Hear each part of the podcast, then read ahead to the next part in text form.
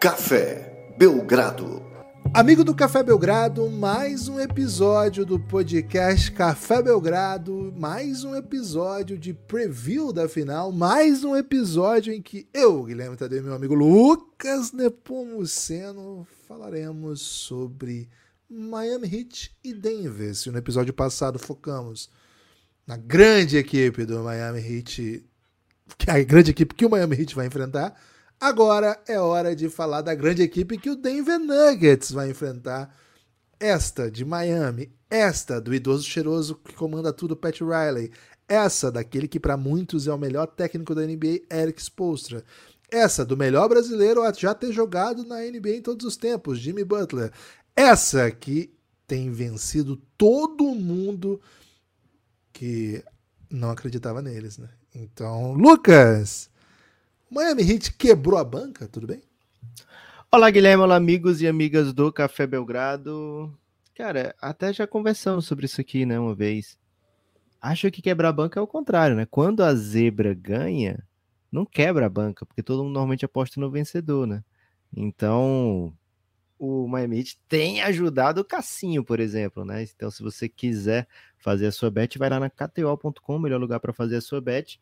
E vou dizer, vou abrir esse episódio falando uma coisa aqui, viu, Gibas? Hum, hot take? Pega o Miami. Pega o Miami, pega os. É, pega, pega, sabe, handicap do Miami, pega handicap do jogo do Miami, pega handicap da série, porque o Miami tá entrando como, com um desfavoritismo não proporcional, viu, Gibas? É, o Denver enfrentou até agora nesses playoffs, Gibas, grandes equipes, né? O Minnesota, o Lakers e o Suns. É, nenhuma dessas equipes passou de 45 vitórias na temporada. Lógico, o Denver só pode enfrentar as equipes que estão à, à sua frente, né? O Miami, por outro lado, venceu Milwaukee Bucks, Boston Celtics e Knicks a pior campanha dessas é de 47 vitórias do Knicks, né? Venceu uma equipe de 57 do Boston e de 58 do Bucks. Então é uma equipe que chega, Guilherme, tendo passado por cima dos melhores da NBA, né? É uma equipe que chega tendo enfrentado grandes defesas, grandes ataques e tendo prevalecido com uma certa tranquilidade. Até o Miami venceu dois a cada três jogos dessa pós-temporada, né? São 12 vitórias e seis derrotas. Só o Boston levou o Miami para um, uma situação de, de, de, aperto até agora nessa pós-temporada. É, e assim, é entendível, né? Porra, é o Boston Celtics. Se você não passar aperto contra o Boston, vai passar contra quem, né? Provavelmente contra o Denver. É, então, é uma equipe que chega aqui muito gabaritada pelos feitos dela mesma, né? Nessa pós-temporada, né? Lógico que tudo que aconteceu até a pós-temporada começar também conta, né? Uma equipe que não fez uma grande temporada regular, uma equipe que não fez ótimas atuações no play-in. Esteve em desvantagem, faltando quatro minutos para acabar o segundo jogo do play-in, né? É, então, é uma equipe que não é perfeita, mas que dentro das suas limitações encontrou a perfeição, viu, Guilherme? A perfeição possível, né? Ou melhor versão de si mesmo, né? Algo que é muito difícil de conseguir. E então é a equipe que chega para esses para essas finais mais uma vez desfavorita, e é uma equipe que eu tô doido para começar a falar dela, Guilherme, porque quanto mais eu penso, né, no, no, nas possibilidades de Miami, mais eu falo, cara, que história, né? Que história. E é uma história que pode não ter acabado ainda, né? É... Então, assim, se a pessoa quer ir lá na KTO meter uma betzinha, a minha dica é vai no handicap do Miami, né? Porque acho que a série vai ser muito mais apertada do que se imagina, viu, Guilherme, até agora. Lucas, me lembrei um pouco, né, você falando de uma grande canção do Kid Abelha, né, que fala assim, né, fora tanto que eu me perco, fora tudo mais que eu penso, eu só penso em você. Que é um jeito curioso de declaração de amor, né? Porque assim, tirando É uma declaração penso, de amor? Pois é, tá aí, né? O nome da música é Eu Só Penso em Você, né? Mas, pô, tirando tudo o resto que eu penso... Né? É. É, mas será que tem essa intenção de ser entre linhas? Porque a impressão que, que dá é que não. Não é a é coisa é mais óbvia do mundo? Não é a coisa mais óbvia do mundo. Até eu, Lucas, posso dizer que fora tudo que eu penso, eu só penso em você, cara. É, é assim, eu posso falar isso de brócolis. Ó, oh, brócolis, fora todas as outras coisas que eu penso, eu só penso em você. Cara, Mesmo que se... Lamelo Ball. Não tava suficiente brócolis? Você tinha que achar outra coisa para falar. O ponto não tava feito com brócolis. é, cara, não tava preparado para meter shade em Paulo Toller é, às 10h53 da manhã. Mas também não tô arrependido, não, viu, Guilherme? Porque ficou muito tempo engasgada aí comigo essa canção do Eu Só Penso em Você. É, cara, não, não é nada carinhoso, não, isso aí, velho. É. Cara, tô, tô, assim, agora eu tô instigado a ler a letra, né? Eu imagino que muita gente também, então vou ter que fazer isso aqui. Sair de casa à procura de ilusões, coincidências e confirmações. Alguém com seu nome, alguma lembrança, alguma palavra, aquelas canções. Então, assim, tá evidentemente alguém que só pensa na pessoa. Okay. O mundo assim parece tão pequeno e eu continuo tendo visões. Depois que nos encontramos, eu Mas não parece ser um migué também? Pessoa, o cara pode estar reclamando assim, pô, saiu de casa de novo, né? Você disse que ia se encontrar comigo. Aí, não, sai de casa à procura de ilusões, de coincidência, né? Alguém com seu nome. Pô, eu já tô aqui, o que, é que você tá procurando alguém com meu nome? Cara, você tá tentando salvar a música, desculpa. Depois que nos encontramos, eu esqueço todo o tempo que fiquei sem te ver. Fora tanto que eu me perco, fora tudo mais que eu penso.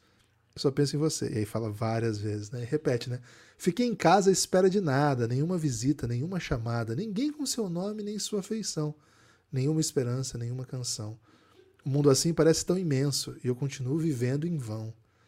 Cara, desculpa, mas me parece mesmo uma construção um pouco confusa de uma banda que as melhores músicas são de outros compositores, né? Então, hum... talvez, talvez Mas e o nome Kid Abelha? Kid Abelha tem.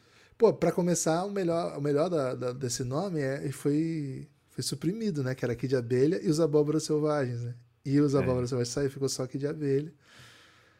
Era como Tem se fosse um, uma. Um desenho, assim, um, um quadrinhos. História quadrinho. Kid Abelha e os Abóboras Selvagens. Cara, acho que as bandas tinham muito essa vibe, né? É. João Penck e seus miquinhos amestrados, lembra dessa? Não lembro dessa, não. Você não lembra de João Men... Você não lembra de João Penck e seus miquinhos amestrados? Era para eu lembrar? Tem certeza disso? Você não lembra de João Penck e seus miquinhos amestrados? Cara, passava em que canal isso aí, velho? Não é desenho, velho, era uma banda. Que isso? Cara, né, não tô acreditando que você não lembra de João Penck e seus miquinhos amestrados. Eu, tô, eu tenho certeza que você tá inventando. Eu só não Cara, tenho certeza porque você falou com muita fluência, né? Você teria errado pelo menos uma vez. Cara, o Léo Jaime era do João Penck e seus miquinhos amestrados. Ah, eu lembro do Léo Jaime, velho. Tá, tá Jaime é ok. É você lembra do Léo Jaime, mas você não lembra do Miquinhos amestrados? Cara, pra ser sincero, eu não lembrava nem das abóboras selvagens. Só quando você falou que aí me desbloqueou, né? Cara, a, a sua cultura de anos 80 é de alguém que não comprou aquela revistinha que eu citei ontem, velho. Ah, cara. Ah, eu não sei se eu fui uma criança dos 90 fixada nos 80, sabe? Eu era muito olho pro futuro, velho.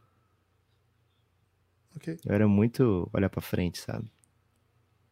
Lucas, lá no, episódio do Denver não teve isso, né? Então a galera do Miami vai reclamar. Mas também não pode reclamar, porque teve pelo menos. Cara, Miami é cultura brasileira, né, Gibas? Primeiro, cultura brasileira. Tem um brasileiro no time. E, pô, teve três episódios e duas lives a mais do que o Denver nos últimos dias, né? Então, poxa. É isso. Um time que foi extensamente debatido no Café Belgrado, a ponto de abrir espaço para João Penca e seus miquinhos amestrados. Lucas, Eric Spoelstra é mesmo o melhor técnico da NBA? Não tem mais debate? Kibas, debate tem, né? O, a pessoa pode apontar, pô, o Spolstra, ele levou o time para 44 vitórias na temporada, né? É, foi a 11 campanha da NBA, né? Por que, que ele está sendo tão laureado, né? Mas ele está sendo laureado pelo pelo que ele faz justamente em série de playoff, né? Então, assim, para uma série de playoff ter um draft de técnicos, ele vai ser escolha um, né? Ele vai ser escolha um porque ele é o que encontra brechas, né? Ele é o que encontra maneiras, ele é o que faz as coisas fluírem dos dois lados da quadra, né? Então, para minha opinião, é o melhor técnico da NBA. Adoraria ter no Phoenix Suns. É... E acho que assim, ele tem toda a tranquilidade do mundo para fazer o que ele acha melhor no Miami, né? Acho que isso faz uma, certa diferença também. Ele não precisa ficar duvidando de si mesmo. Ele já viveu muitas situações, né? Então ele tem não só a qualidade, como ele tem a confiança, como ele tem o know-how, né? Ele tem a experiência Então, cara, é muito difícil o um pacote. Ele tem um povo de Miami, né? E assim, às vezes ele não tem o um povo porque o povo vai embora muito cedo também, né, Guilherme? Mas aí não tem problema. Ele chama o povo de volta, né? Quando precisa, já aconteceu. É, então, assim, é um pacote muito incomparável, né? Pode ser que tenha um técnico melhor que o Spolstra, mas ao assumir, o que entenda mais, ou que pense mais, ou que filosofe mais sobre as teorias do basquete, de que encontre mais soluções, mas entrando num trabalho novo, ele não vai conseguir fazer tudo que o Spolstra já faz pelo Miami, porque ele já está lá há esse tempo todo, né? Chegou em 2011, 10, 11, né? Então, é um, um técnico muito diferenciado na atualidade, né? Então, porque ele tem um pacote de coisas a seu favor.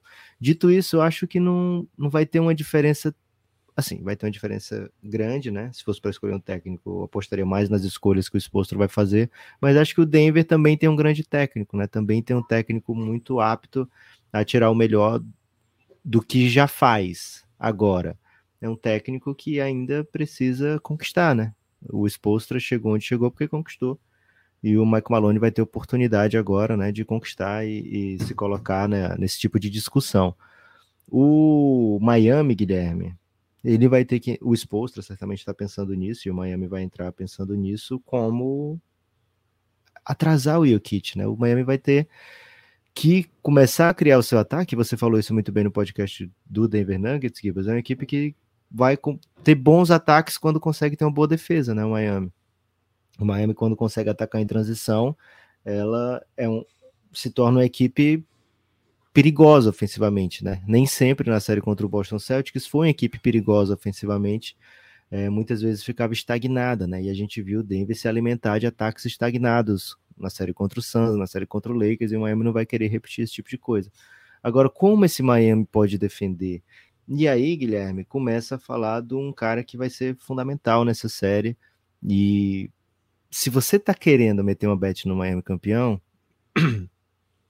eu sugiro que você pegue, assim, um pouquinho, vai, vai faz uma brincadeirinha e coloca o Bandebaio MVP das finais. Por quê? É, o Bandebaio ele vai ter a missão, ele pode ser dominado e ser um terror nessa série, né? Tem esse, esse cenário, tá, tá bem claro e é bem fácil da gente imaginar por que isso poderia acontecer. Mas ele é um cara, Gibas, e aí eu vou trazer umas palavras aqui do Draymond Green. Né? O Draymond Green falou sobre a eliminação do Boston, falou que curtiu muito ver aquela galera que torce para o Boston perder em casa, por tudo que ele ouviu no, no, no ano passado. É, mas logo depois que ele terminou de falar de Boston, Gibas, ele foi falar um pouquinho do preview de Denver e Miami, e ele trouxe um ponto de vista de defensor, que é o seguinte, o Jokic, ele joga com, ele é um big que joga como guard e que você não pode defender com guard. Só que o Bandebaio é um big que defende guard, né? Então, o Jokic atacando o espaço é um tipo de defesa que o Bandebaio sabe fazer e é ali que ele acha que pode ser um diferencial a favor do Miami nessa série, pela defesa que o, que o Adebayo pode fazer no Jokic sem o Jokic estar no poste baixo.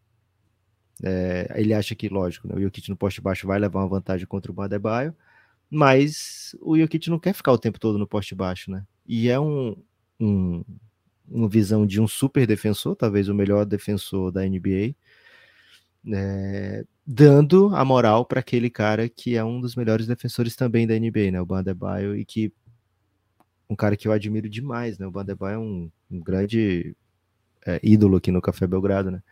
É, e acho que o Bandebaio pode ser um diferencial muito grande nessa série a favor do Miami, pelo pacote defensivo que ele vai trazer contra o Jokic. Acho que ninguém é capaz de parar o Jokic, ninguém é capaz de, de, de dominar o Jokic, mas é, o e assim, foi falado isso sobre o Anthony Davis também, né? A gente viu que, que o Jokic não quis saber disso, meteu uma média de triplo-duplo com mais de 30 pontos em boa parte dos jogos, teve jogo sei lá, de 40 pontos e meteu umas bolas impossíveis. Então nunca nunca aposte contra o Jokic. Mas o, o, o Badebaio, na teoria, Gibas, ele tem esse esse pacote defensivo que o Anthony Davis não tem, né? É, que é de conseguir marcar o Jokic quando o Jokic está um pouco mais afastado do garrafão. E, lógico, nunca vai ser o trabalho de uma pessoa só. E o Miami tem um, um técnico que é meio que especialista em incomodar, né? O Miami, ele não deixou o Boston ficar tranquilo na série. É, o Miami não deixou o Milwaukee Bucks ficar tranquilo na série, né? Então o Miami é um time que aperta, que incomoda, é um time que toca nas bolas, né? Provoca turnover, mas mesmo que não provoque turnover, ele toca nas bolas, corta a linha de passe. E é onde o Denver tem se criado muito nessas, nessas playoffs, viu, Guilherme? É passe, passe, passe, sexta, passe, sexta, passe, passe, passe, sexta, né? É um ritmo dançante. É, até dancei quando você falava. É, meio, meio que de, assim, meio que de abelha, né? Se você parar, passa, parar pra pensar, Guilherme, é um meio um, sax, um sax do, do que de abelha, né? Pô, aí, aí assim, falamos palavras médias aqui, mas o sax do que de abelha, a pessoa Pô. que não dança, cara, ela basicamente não tem mais sentimento. É, é o sax do Brasil. Se você pensar assim, qual é o saxofonista é. do Brasil? Kid é abelha. É você não sabe nem o nome do cara, você fala Kid abelha. Você fala Kid abelha. É. É o sax do Brasil, velho. Eu acho que isso tem que ser falado aqui também. Assim, você pode falar também do Marcelo Negrão, que o saque dele levou o ouro olímpico, né? Mas tirando esse. Pode ser. É. é. Ou. Não, tudo bem. É... Acho que eu, que... sei o que você pensou. Mas... É porque tá. Cara, Blaze, né? Não sei se você tá ciente aí das polêmicas da Blaze, como é impossível fazer um saque na Blaze. Tem um vídeo novo aí que pô, pô, tá pegando fogo. Você quer do que seja Blaze, cara. Bom para você, viu, Gibas? Mas crianças, Blaze, não entre nessa não, viu? É... Então, Gibas, o... Fiquei curioso agora para saber o que, é que você tava pensando do sax, hein? Cara, achei é... essa... eu achei que você ia pro caminho mais político, assim, a gente ia tomar a mensagem de, pô, vocês só falam de política. O que é muito não. peculiar quando a gente recebe mensagem assim, porque eu fico pensando, se a gente só fala. Imagina essas outras coisas todas que a gente fala, o que seria, então. É, Gibas, então assim, o Miami tem essa, o Denver tem essa, essa, essa musicalidade no seu ataque, né? Só que o Miami é aquele time chato, né? Aquele time que vai incomodar. E o assim, me custa acreditar que o Denver vai chutar 40 e tantos por cento para três, sabe? E isso tem sido uma grande identidade desse time. E se o Denver fizer isso, acabou. Acabou série, já era. Agora, eu creio que o Miami é um time muito capaz de, de, de bagunçar as coisas a ponto de do Denver não ter essa liberdade. E assim, vou confiar muito no Jokic nessa série. Acho que ele vai fazer números históricos. A gente vai estar tá falando assim, quando acabar essa série, vai falar, cara, ninguém fez, ninguém na história das NBA Finals fez o que o Jokic fez. Acho que vai, vai ser esse tipo de, de análise aqui. É, mas eu acho que o Miami tem maneiras de incomodar o restante, sabe? De, de proporcionar ao ataque do Denver noites ruins. E é por isso que eu tô confiante que o Miami vai fazer essa série ser longa. E uma série longa significa coisa boa pro Miami, né? na minha opinião, especialmente nesse matchup. Acho que se alguém vai ter um, uma dominância absurda na série, uma imponência na série, na teoria seria o Denver. É, mas eu tô confiante que o Miami vai incomodar aí demais e vai fazer essa série ser bem longa, viu, Gibas? É, que seria uma novidade para esse Denver, né? O Denver não esteve desconfortável nos playoffs. Né? A gente já falou isso mesmo na série contra o Suns. As duas vitórias primeiras foram jogos assim tranquilos, as duas derrotas, jogos bem apertados. E aí, jogo 5, jogo 6, o Denver atropelou o Phoenix Suns, né? É, então seria uma certa novidade. E aí, Gibas, que vem as vantagens do Miami, né? o Miami tem que tipo de vantagem? Tem um técnico que já venceu, tem um time que já está repetindo é, final de conferência, basicamente anunciando também, né? A segunda final desse time, dessa geração de time, né? Jimmy Butler, Debaio, segunda final. É, então tem os seus predicados também, né? É uma equipe muito defensivamente muito melhor que o Denver, né? a gente pensa que o Denver pode fazer com esse time do Miami ofensivamente, mas defensivamente esse Miami pode incomodar muito, né? Porque é um time muito bom defensivamente, né? É, então, vamos ver o tipo de. se o impacto do Jokic vai ser sobrevivível para o Miami, sabe? Ou se o Jokic vai pegar todos os rebotes ofensivos, vai conseguir pontuar em toda posse, e aí adeus, né? Mas se o, o Jokic vai dominar e mesmo assim o Miami vai estar vivo nos jogos, Cara, o Miami vive nos jogos é um perigo, né? Um perigo o tempo todo. Todo jogo apertado, assim, você imagina, jogo apertado vai dar Miami, né? Pro Boston vencer um jogo apertado, precisou de um dos maiores milagres da história da NBA, né? É, agora, do outro lado, tem aquilo que a gente alertou no, no preview do Denver, e o Kit Jamal Murray é uma dupla que fecha jogos. Então, isso aí, Givas, é o que tá me deixando assim arrepiado só de pensar nessa série, né? Se tiver final de jogo apertado, em cada jogo dessa série, eu já sei que vai ser coisa assim surreal, vai ser coisa maravilhosa, vai ser coisa histórica, né? Vai ser coisa deliciosa. Então, mal posso esperar, viu, Gibas? É, já tá chegando a hora, né? Hoje, dia 31, que estamos gravando. Amanhã já tem jogo, né? Transmissão da ESPN e da Band. Curioso, hein? Pra ver se a Band vai começar na hora o jogo, né? Então, é uma, da, uma das. Tem odd aí pra isso, Lucas? Vai começar o jogo na hora? Que, que momento que a Band entra né, na transmissão. Enfim, é uma grande final. Ontem abriu a NBA House, né? Já com pra imprensa. E, pô, é bem legal ver, né? Os, os personagens, né? Tomando tomando conta do ambiente, né? Aqueles painéis com a foto dos jogadores. E a hora que eu vi o Christian Brown, falei, pô, é, chegou a final da, da NBA de um jeito bem peculiar, assim, né? Pensando no Miami Heat, Lucas, acho que é uma. Acho que é um ponto. Aliás, sugiro, né? Todo mundo que quiser interação com um jogador da NBA, marca, tira uma foto com o Christian Brown e marca, né? Porque acho que deve ter poucas, velho.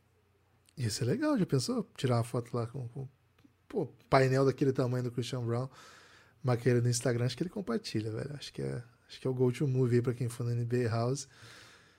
Cara, do Miami tem muita gente, né? Então, talvez você tenha que tirar com vários e torcer para que um deles compartilhe, né? Porque a, a, tem vários Christian Brown lá no Miami.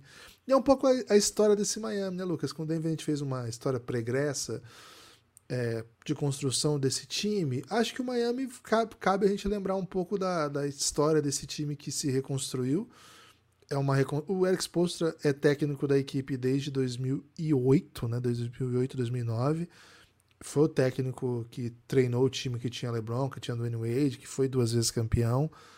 E no começo muito contestado, né, por muita gente, o cara, o Pat Riley, o Pat Riley quando nomeia para muita gente continuou dando as cartas, né? Existia essa narrativa, sobretudo no Brasil que se circulou muito isso, né? Mas assim, é... Não, pô, que isso, velho. Ah, acho que canto. É, ok. Se assim esperava, assim... se esperava assim, ah, agora o, o perdeu pro, pro Mavis, vai, não, agora o Pat Riley vai assumir de vez o time, né? Agora pode ele ser, vai ser o técnico. Ser. É. É que aqui tinha um comentarista que falava o tempo todo, né? Assim, ah, é o Pat Riley que tá mandando, o time é o Pat Riley que treina, o Pat Riley que monta, né? É bem louco, né? Até, assim, até é curioso, Lucas, que assim, retomei a série lá da HBO dos Lakers, né? E o Pat Riley tem uma vibe expostra lá ainda, né? Então, é. Então, assim, eu falei assim que agora, na série do Celtics contra o Heat, que o Mazula tava na hora dele ser o, o exposto da parada, né? O cara que apanha pra caramba e todo mundo achava que o, é o Brad Stevens que mandava. E ele vai ter isso, seus anos para tentar ser o exposto, né? E assim, o, o Pat Riley já foi o exposto da vez, vamos dizer assim. Pelo menos é o que mostra a, a série do, do Lakers da HBO, que é bem legal. E eu tô justamente nesse momento, viu, Lucas, da série, né? Então, que, que ele tá totalmente numa vibe exposta ali de, pô, ninguém, ninguém confia nesse cara. Tá tentando um emprego meio colateral lá para ver se fica na, na organização como comentarista. O caso do Exposto, ele era editor de vídeo em videocassete ainda. Galga as posições do basquete de assistente e se torna head coach depois que o Pat Riley aposenta. Pat Riley assumiu o Miami em 2006, né? Voltou a, ao Miami e foi campeão, por isso que ficava essa ideia, né, de que logo ele assumiria de novo. Continua nos bastidores até hoje, com rumores de que até dorme em reuniões, né? Então, hoje em dia já tem rumores até que ele não é o homem mais poderoso, sim, Eric Spoelstra, mas enfim. Lucas, o Spoelstra foi bicampeão e depois o Miami perdeu uma final para o Spurs e partiu para uma reconstrução, né? Foi uma reconstrução dura de todos os de, de, maneira que são feitas as reconstruções da NBA. O time ainda teve que eh, teve de lidar com um problema gravíssimo de saúde do Chris Bosh, que foi assim o, o terceiro melhor jogador daquele time, então ficou só do N Wade em quadra por um tempo como referência. O time ainda conseguiu ser competitivo. É, no ano de 2016 jogou semifinal de conferência. Aquele time já era um pouquinho mais carinho do exposto, né? um pouquinho uma nova identidade. Ali ainda tinha o Chris Bosh, é um time que tinha o Goran Dragic, era um time que tinha Joe Johnson ainda, né? Um elenco estranho para nossos olhos de NBA. Tinha uma tentativa do Justice Winslow ser uma referência, um jogador que eles apostaram. E aí, Lucas, teve ano de não playoff em que o time começa mal, tenta uma run na reta final, mas não consegue chegar. Não tinha play-in nessa época. Curioso, né? Porque se não tivesse play-in nessa época, o que a gente ia acontecer, né? Com essa história que a gente está contando aqui. Depois o time consegue voltar a playoff, né? Com um time que também era bem esquisitinho, que tinha o Olinick como um jogador relevante, que tinha Dion Waiters, né? Que, cara, era puro carisma ver o Dion Waiters jogar. É... James Johnson, pô, esse time já era bem, bem o Hit se desenhando com uma nova identidade. Também não, não vai muito longe. Em 2019, de novo, né? Um time que não consegue chegar a playoff, mas aqui já sinalizando a chegada de um cara que é fundamental nesse time, que é o Ban Adebayo. Ainda muito novo, ainda sem tanta relevância, mas já mostrando que poderia ser um bom jogador. E me lembro aqui, Lucas, que você foi um dos primeiros fãs do Adebayo, viu? Me lembro que no começo lá do Café Belgrado, uma vez você falou Adebayo, eu falei, Lucas, talvez você seja a única pessoa que conheça esse nome. Ao mencionar aqui, acho que hoje bastante gente já conhece. Lucas, finalmente em 2020, os moves que dão forma para esse time que a gente conhece agora, né? Drafta Tyler Hero, incorpora Jimmy Butler, evolução de Adebayo com protagonismo, Ali ainda tinha um Jay Crowder, um Goran Dragic que eram bem relevantes pro jeito desse time jogar. Mas assim, a carinha de quem tá gostando demais do Miami Heat já se desenhava. Ótima temporada, mas assim, um quinto lugar no, no leste. Uma grande série de playoff contra o Pacers lá na bolha. Varre o Pacers. É, caso até um pouco constrangedor, né? Que o Pacers pô, apanhava muito do Heat. TJ Warren, né? Pelo amor de Deus, faltou chorar. Nossa, foi verdade. 4 a 1 no Milwaukee Bucks, 4 a 2 no Boston Celtics, vai para a final da NBA e tem uma série histórica contra o Lakers. O time chega como azarão e joga muito, mas não o suficiente. É com lesão, né? O Goran Dragic não consegue jogar, que estava jogando um playoff maravilhoso. Adebayo é machucado também, né? Machucado também, o time com muita dificuldade não consegue jogar, mas ainda assim os jogos são duros, o time vence dois jogos, né? Então é uma grande série. E aí, Lucas, o desenho de, de time estava assim, apontado para algum lugar positivo. Temporada seguinte, o time chega a playoff, mas não consegue vencer. Não é um ano ideal, vamos dizer assim. Teve uma carinha de temporada parecida com essa. Foi uma temporada estranha, né? De maneira geral, assim, uma temporada diferente, com muita gente fora, muito teste de Covid que tirava jogador, muito jogador que entrava na rotação, sumia, desaparecia. No ano passado, Lucas, o time chegou ao jogo 7 contra o mesmo Boston Celtics e teve a última bola. O ano passado foi uma baita campanha, a primeira do leste. o ano deu certo, vamos dizer assim, 53 vitórias. Esse time, né, esse jeito de jogar, já tinha Kyle Lowry, já tinha Tyler Hero de elite, Jimmy Butler sendo Jimmy Butler, Duncan Robinson é, passando aí pelo, pelo, pela transição de ser um jogador que ninguém conhecia para ser um cara de rotação. Gabe Vincent já estava, Max Struz já estava, Caleb Martin já estava até com um contrato longo, né? Ele assinou um contrato durante essa temporada, pelo tanto que ele conseguiu jogar. Era basicamente esse time aí. Foram à final de conferência, perderam em sete jogos e o Jimmy Butler teve a última. Foi uma super virada, né? O Celtics tinha aberto uma larga vantagem e teve uma super run do, do Miami no, nos minutos finais foi buscar o jogo e a ponto de a última bola o Jimmy Butler sair para o ataque e numa transição optar por um chute que se eventualmente caísse e muitas vezes cairia é, eliminaria o Boston e faria o próprio Miami Heat uma outra final de NBA mas não foi o que aconteceu a bola não caiu o time foi eliminado muita gente falou pô tinha que ter batido para dentro. As pessoas sempre falam as coisas ao contrário do que acontece é normal comentar depois na hora que ele arremessou, achei que ia cair, me lembro bem disso, assim, pelo momento do jogo, o que estava acontecendo. Lucas, esse time volta à final, agora, volta de um jeito totalmente diferente do que foi ano passado e totalmente acidentado, né? Um time que poderia ter ficado fora do play-in, você já falou, ficou fora, perdeu o primeiro jogo de play-in para um time que ainda está se redescobrindo, né? Recriando a sua ideia, que é o Atlanta Hawks toma um banho de rebote, me lembro que foi esse o fator assim da derrota. E quase perde para um Chicago Bulls estranhão, né? Um Chicago Bulls todo Frankenstein, time que joga esquisitaço. Sobreviveu, sobreviveu a esses jogos. Enfrentou um super Milwaukee Bucks. Cara, tava todo mundo certo que seria um dos grandes times dessa pós-temporada. Se preparou para chegar nesse nível. Cara, surrou o Milwaukee Bucks faz uma série esquisitinha com o Knicks, deixa todo o jogo meio feinho e vai ganhando, vai ganhando, vai ganhando. E faz uma série épica, uma das grandes séries que me lembro ter acompanhado contra o Boston Celtics. Lucas, do que é feito o Miami Heat, hein? Ah, cara, suor e sangue, né? É...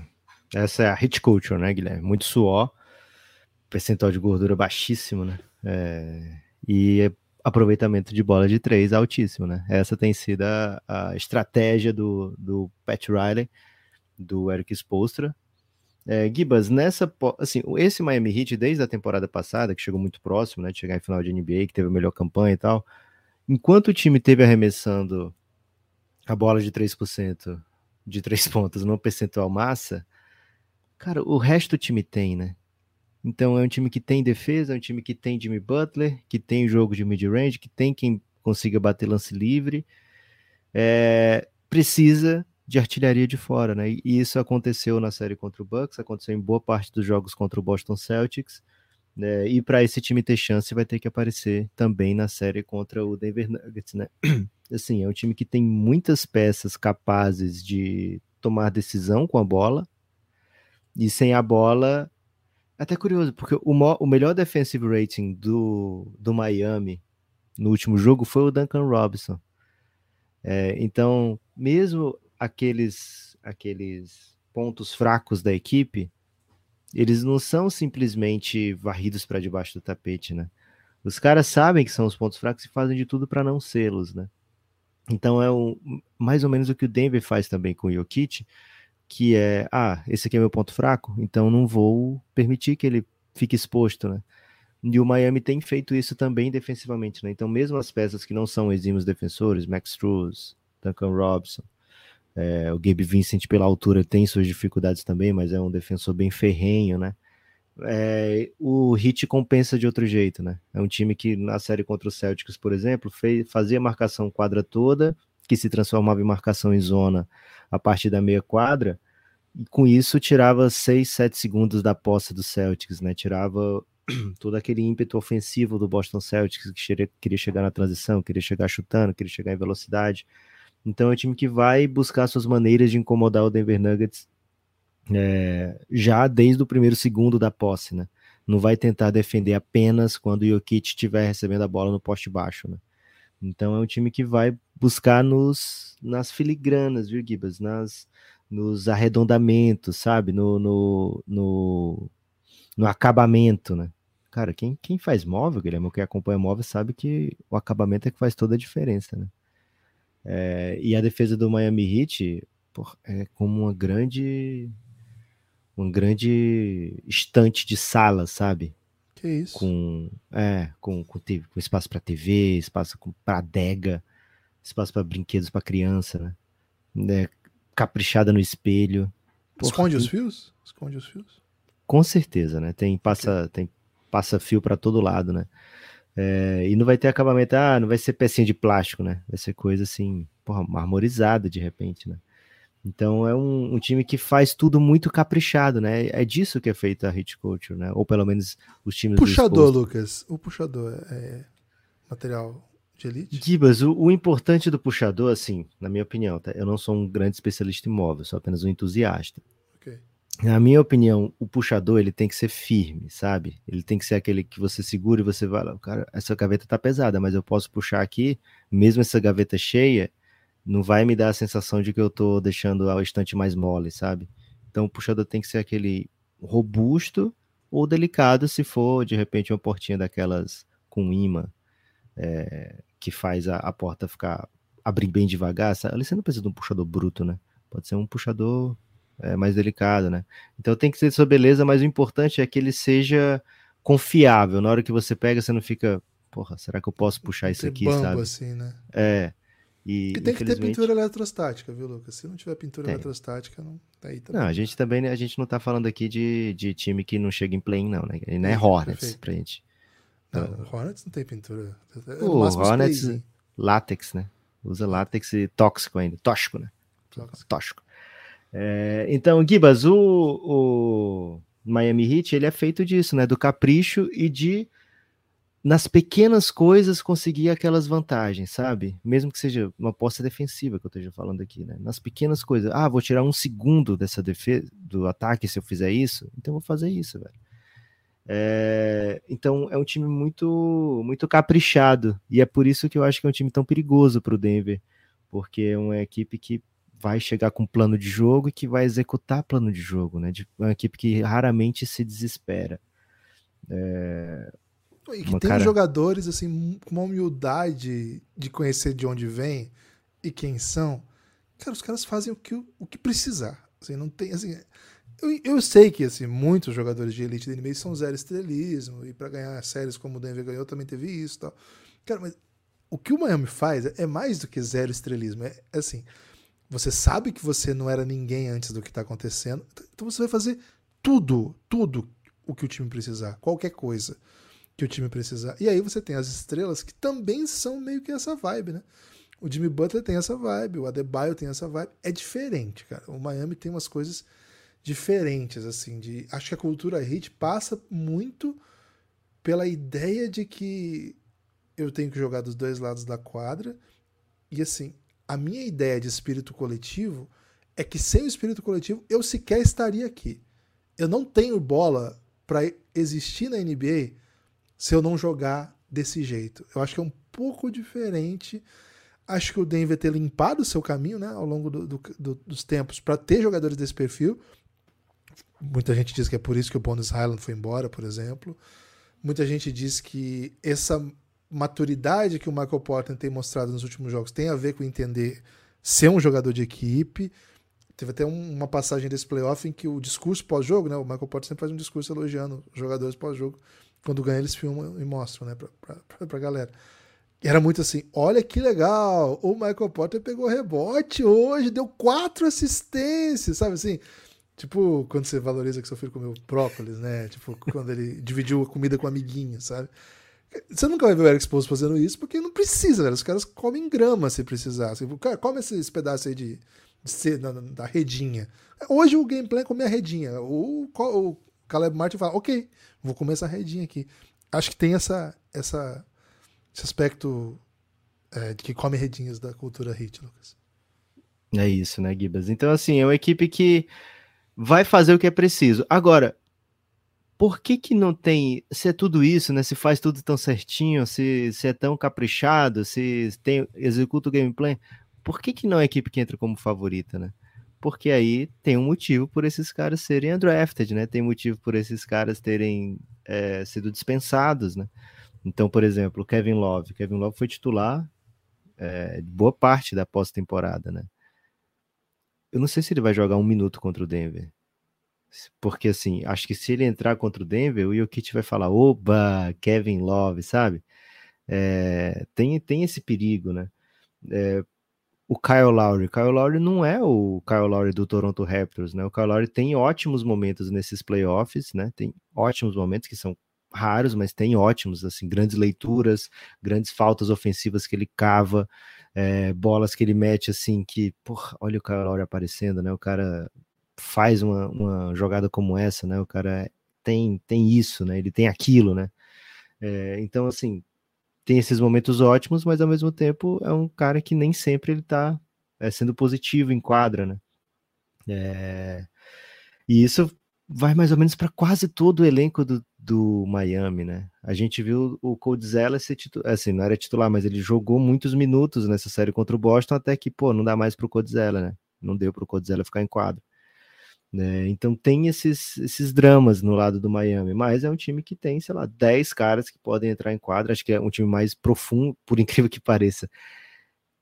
É mais profundo do que o Denver, embora talvez o Denver tenha jogadores que, se tivessem no Miami, jogadores não utilizados pelo Denver que estivessem no Miami, tivessem até em condições de mais destaque, né? Red Jackson é um cara que me vem à mente como poderia estar sendo bem útil nesse Miami. O Ziknage, né? Pô, se o Ziknage estivesse no Miami uns, nesse tempo que ele tá no Denver, já teria, sei lá, encontrado, o exposto teria encontrado a maneira perfeita de que ele fizesse parte da rotação, né?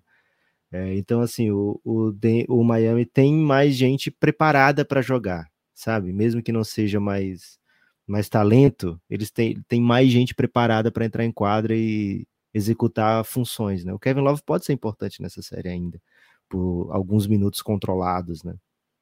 É, sei, sei, lá, oito minutos que o Jokic não está em quadra, por exemplo.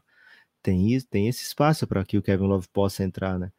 É, ou então no começo do jogo, que eu vou usar o Ben Adebayo para marcar um contra um, o Jokic. Eu posso deixar o Kevin Love, sei lá, escondido no Aaron Gordon. Não é uma coisa fora de cogitação, né? É... Agora, se vai se defender zona, o Kevin Love talvez já não seja o ideal, né? Porque ele vai perder o seu, seu, é, o seu espaço algumas vezes, não vai conseguir fazer as recuperações que o Hit precisa fazer, né? Então é um, um, time, é um elenco imperfeito nos talentos, né, na, na, nas peças, mas no todo é um time que faz muito sentido junto e que joga nos seus, encontra os seus próprios limites, viu, Guilherme? Supera muitas vezes. Então, assim, caminhos para o Miami Heat. É, defensivamente, ficar vivo, né? Não chegar a tomar 120 pontos por jogo do Denver. É, o Denver é um time que, sei lá, acho que tá de média mais de 120 nesses playoffs, né? Então é, já é uma coisa dura de se pedir. Mas o Miami tem, tem muito a seu favor, né? Que as defesas de Lakers, até o, o Lakers fez uma baita defesa no Denver, né? Mas as defesas do Suns, as defesas do Wolves não tinham. Miami tem, né? É, ferramentas defensivas. É, e ofensivamente, Gibas, é buscar maneiras de ser efetivo, né? É, muitas vezes a gente viu nessa série contra o Boston o Max Struz aproveitar o mínimo espaço para soltar o seu arremesso, né? E esses mínimos espaços o Denver dá. E esses mínimos espaços o Miami aproveita. É um time que está pronto para aproveitar o mínimo espaço. O que os role players do Suns não faziam, por exemplo. O que os role players do Lakers nem sempre faziam, né? O Vanderbilt não ia aproveitar o mínimo espaço para soltar a pera, né? É, mesmo o Leandro Shemet, ele hesitava muitas vezes, né? Então é um time que está pronto para aproveitar esses pequenos espaços, essas pequenas vantagens que o ataque do Miami consegue. É, e aí eu estou muito curioso, viu, Gibas, para ver que tipo de produção ofensiva o Miami vai fazer. Repito, a defesa do Denver não é uma super defesa, especialmente se, o, se a defesa do Miami estiver funcionando para gerar pontos. Né? Se a defesa do Miami começar a gerar pontos, essa defesa do Denver vai ser um pouquinho exposta. Esses jogos vão ser muito mais apertados do que as pessoas estão imaginando, viu, Gibas? Tô muito na expectativa, Lucas. Tô muito na expectativa. É seu palpite, Guilherme, pra série? Tem palpite? Ou é aquela? Não, eu quero. 4x3 Denver. 4x3 Denver? Meu palpite é Você tem palpite? Cara, eu vou de 4x2 Miami. 4x2 Acho... Miami? Você tava menos confiante assim no pós-jogo da vitória do Miami. Cara, é, o Denver, assim, o Denver me impressionou demais nesses playoffs, né? E acho que tem um caminho para ser até um 4 a 1 pro Denver. Por que não, né? O Jokic é esse tipo de jogador. Né? O Denver tem esse tipo de elenco, né? A dupla Jokic de Jamal Murray é esse tipo de ameaça para qualquer adversário da NBA, né? Acho que eu vou mudar para 4 a 3 Miami, porque eu ia dizer assim, mas é muito difícil imaginar o Denver perdendo um jogo 7 em casa. Mas, porra, é difícil imaginar o Boston perdendo um jogo 7 em casa. É acho que o Miami pode surpreender mais uma vez, viu, Gibas? Eu acho assim, o Miami vencer essa série falaria muito mais do Miami do que do Denver. Acho que o Denver vai fazer uma série muito, muito, muito boa. E acho que existe um caminho aí para o Denver vencer com qualquer placar. Mas eu acho que o. Porra, eu cansei de duvidar do Miami, viu, Gibas? De pensar, não, mas agora. É, agora o Bucks vai, vai remontar. Não, mas agora o, o Celtics, né? é, vai jogar em casa, vai começar em, os dois primeiros jogos em casa, né? Deve ser um a um. Não, agora perdeu um, mas pô, sempre o segundo jogo o time da casa sempre ganha, né? É, e depois traz pro 3 a 3 Cara, cansei de, de falar assim, não, esse Miami não tem, não tem elenco para isso, né? Então vou aqui, quem sabe uma novidade aí que vai alegrar a torcida do, do Denver, né? Porque, é, porra, o, Denver, o torcedor do Denver, Guilherme, adora sentir que tem, tá sendo injustiçado, né? é, e usa isso para efervescer ainda mais a sua torcida, né? Lucas, Mas, assim, quantos jogadores desse Miami estariam no seu quinteto ideal Miami que você já viu? Esse é mais difícil. quinteto ideal do Miami que eu já vi, Adebayo. Acho que ele Na é o frente melhor do pick. Shaq? Porra, velho, o Shaq, o Shaq entra no quinteto Miami, tem que entrar, né? Foi campeão foi pelo campeão. Miami. Foi segundo lugar na votação para MVP. Cara, eu vou botar o Adebayo na frente do Bosch. Vou jogar com Shaq e Adebayo. Caraca, o Bosch desprestigiado aqui. É porque, velho, du- duas finais, Gibas, com, com esse Miami. É muito louco, velho. Aí tem que ter. muito, velho. Jogou muito, jogou muito. Mas defensivamente ele nunca fez isso que o Adebayo faz, né? Não. Mas É, e ofensivamente assim- o Adebayo não, não faz perto do que o Bosch fazia. Mas então, o, o Bosch, no- nas melhores campanhas do Hit, ou nos jogos lendários do Hit, o Bosch não carregava, né? Ele não era tão utilizado, ele era uma ameaça pela Ele presença. É. Então, assim, ele vai ter jogo de final com vários, vários jogos com menos de 10 pontos, assim, em, em playoff. Eu acho que naquele jogo que ele pega o rebote, eu acho que ele tem uma atuação bem, bem humilde, assim, sabe? Eu não quero, não quero falar bem do Adebayo falando mal do Bosch. Eu quero falar bem do Adebayo falando bem do Adebayo mesmo, sabe? Acho que é, o que o Adebayo faz é suficiente para ele entrar aqui e eu poder dizer isso, né? Então, assim, ele tem aquele toco no teito no jogo 1 daquelas finais da bolha, que, pô, é uma das maiores memórias do, Nossa, o que, que foi aquilo, cara? do Miami em basquete, né?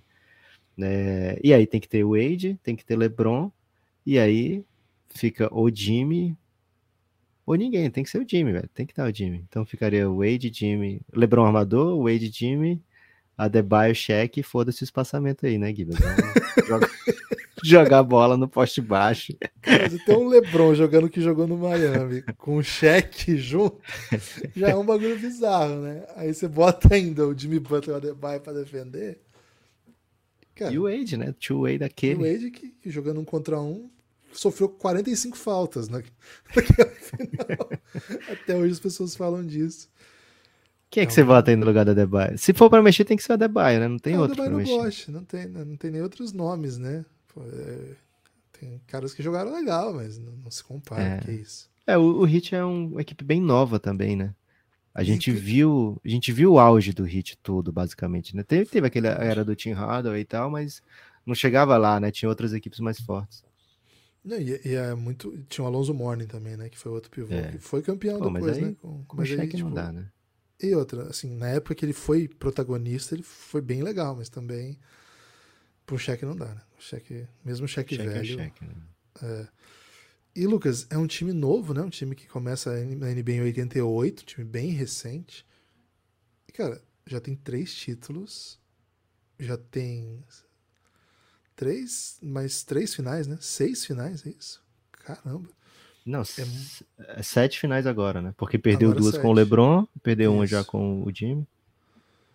É, é impressionante, né? Um time novo, mas extremamente vitorioso. É É, impressionante. assim. Dos anos 10 pra cá, né? Desde 2011, já é a sétima final. Não, sexta final. Ele tem basicamente, desde que chegou o Pat Riley, duas temporadas com menos. Três temporadas com menos de 30 vitórias. Menos de 40, assim, né? Você quer dizer. Não, menos de 30, pra- porque tem algumas bem ruins, assim. Agora. é Ah, desde que 17. chegou o Pat Riley como técnico, né? Lá atrás ainda, lá em Ok, 95. ok, ok. né? Tem uma temporada de 15 vitórias. É, Não, pensei que você tá foi falando dele como, como dirigente. É, mas é, é essa mesmo, é a única. Tem uma temporada com menos de, de 30 vitórias. Tem algumas. Não, tem uma de 25 32. também. Ah, 2002, 2002, 2003, verdade. Mas tem assim, no de 30, 33, 32. É, o Spolstra só teve duas, três temporadas negativas, eu acho, duas delas assim com 40 vitórias. É uma parada assim, sempre vence muito. velho. Sempre venceu. Por isso que não tem pique alta, né? Aí acha esses caras undrafted, né? É. Ou, ou Lembra quando eles alto, acharam o Whiteside e o Whiteside virou um cara de 100 milhões na NBA? Aí depois eles pensaram, porra, não preciso pagar o meu cara que eu acho, eu acho outro, né? E aí desde que eles fizeram isso, Gibas, eles voaram, né? É, Porque eles acharam o Whiteside e pagaram, aí, porra, era, era mais fácil eu achar outro Whiteside do que pagar um Whiteside. E aí, Gibas, foi aquele momento de explosão cerebral, né? E daqui a pouco tem Gabe Vincent e Max Truss pra eles resolverem se vão pagar ou Já se vão deixar outros, alguém velho. pagar. Já É, tem outros. Já estão jogando, né? Antes de seguir para os encaminhamentos finais desse episódio, quero convidar você que está ouvindo a apoiar o Café Belgrado, cafébelgrado.com.br. Para você é, apoiar o Café Belgrado, você precisa apenas acessar esse endereço e ter acesso ao conteúdo de áudio que a gente produz. A partir de R$ reais você tem acesso a tudo. A partir de 20 você vem para o nosso grupo no Telegram.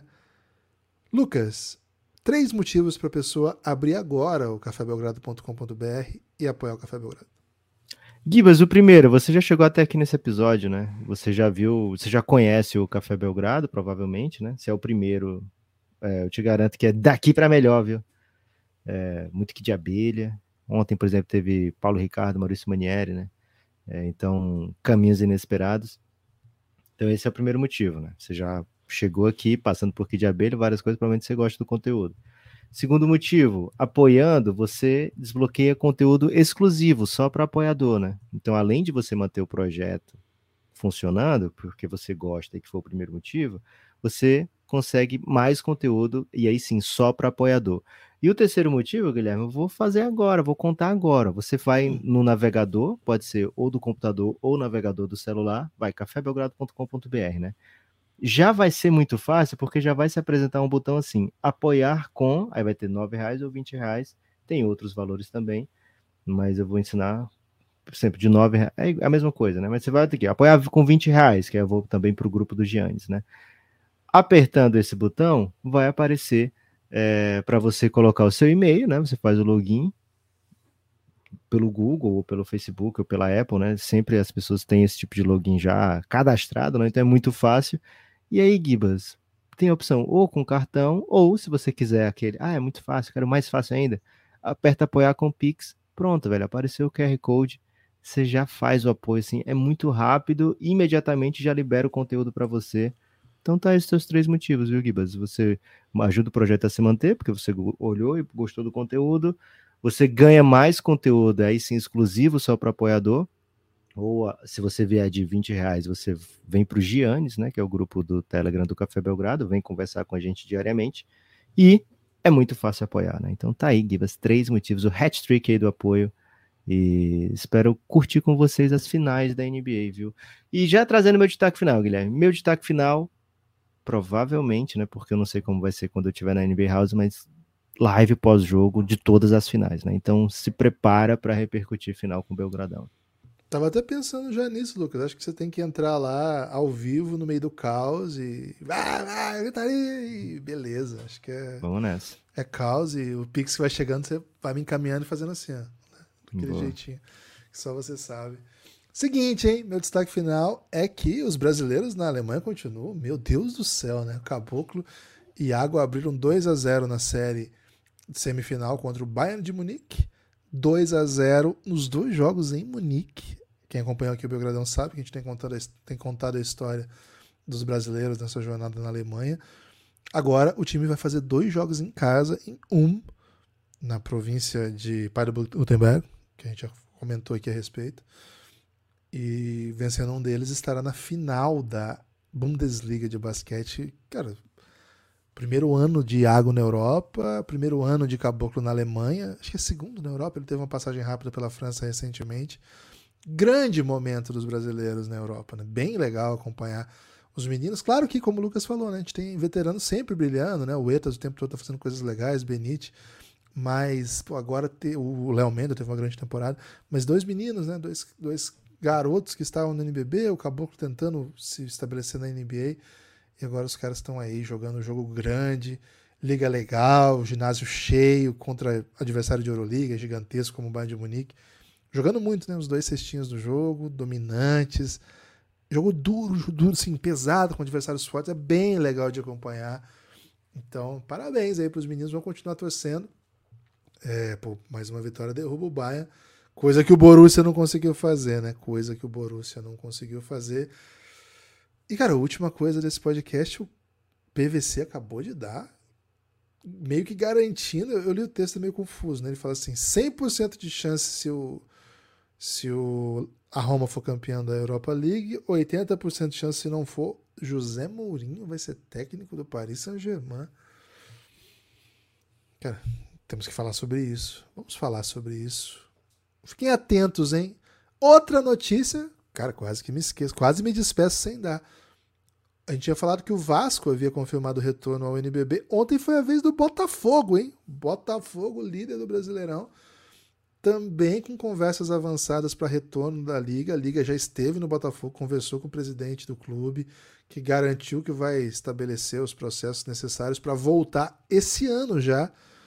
O NBB não acabou, né? Então, próxima temporada, né? Esse ano 2023-2024. Cara, com o Flamengo garantido, Vasco garantido, Botafogo, alguém precisa fazer alguma coisa com o dinizismo, né? O dinizismo no basquete. Urge a necessidade do dinizismo no basquete, beleza? A gente vai conversando por aí, siga o Belgradão nas redes sociais e a gente se fala. Amanhã tem live pós-jogo, amanhã tem pod também, a gente vai conversando. Valeu, forte abraço e até a próxima.